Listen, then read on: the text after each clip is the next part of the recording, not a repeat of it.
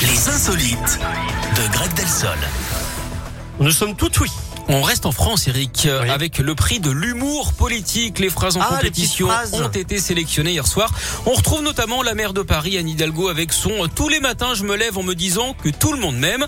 La conseillère écolo de Paris, Douchka Markovic, elle avait appelé euh, les rats des surmulots et les avait qualifiés d'auxiliaires de la maîtrise des déchets.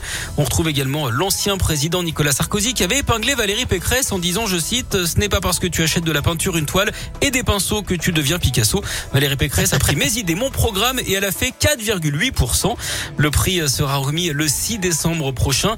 C'est là hein, qu'on saura qui succède à la ministre Marlène Schiappa qui s'était imposée l'an dernier en défendant euh, son projet de loi visant à lutter contre la polygamie.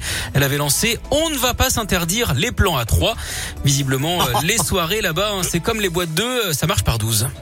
Oh, merci beaucoup, Greg. Allez, passez une belle journée. Mais et puis je vous dis à demain. À demain. Salut, Greg. La suite en musique, Shakira, Avamax, Elio Vianney.